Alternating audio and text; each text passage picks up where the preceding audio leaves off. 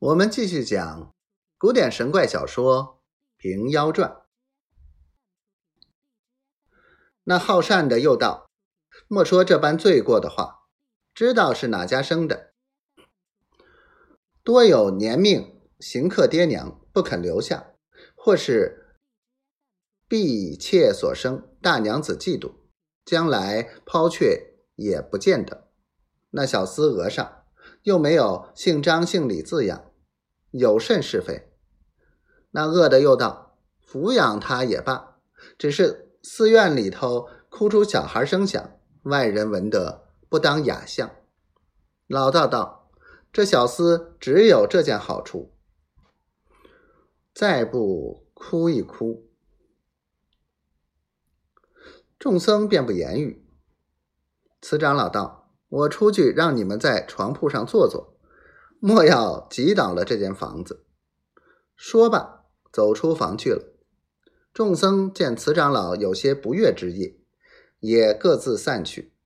有诗为证：“收养婴儿未足奇，半言好事半言非。信心直到行将去，众口从来不可齐。”再说老道自收了这小厮，爱如己子。早晚调些高汤喂他，因不便当，就把些粥饭放进他口里。那小厮也咽下了，又没病痛。自此，老道每日的省粥省饭养这孩子。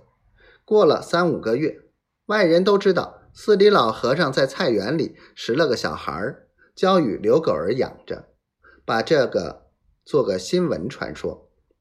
东邻的朱大伯闻着这句话。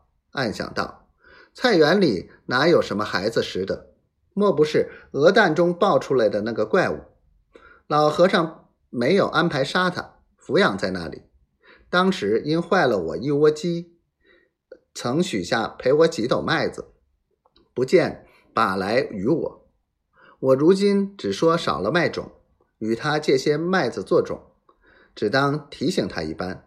料他也难回我，顺便。”就去看那孩子是什么模样，是那怪物也不是。当下，朱大伯取了个插袋子，去拿着走进寺来，正遇见慈长老在廊下门槛上坐着，手中拈个针儿，在那里缝补那破偏衫。